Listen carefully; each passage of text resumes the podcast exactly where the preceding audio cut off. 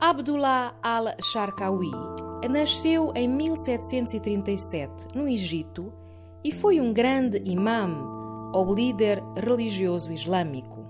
Foi também um conhecido professor e escritor que marcou a história do seu país quando se tornou um dos líderes da resistência à ocupação francesa em inícios do século XIX. Abdullah al-Sharqawi faleceu em 1812.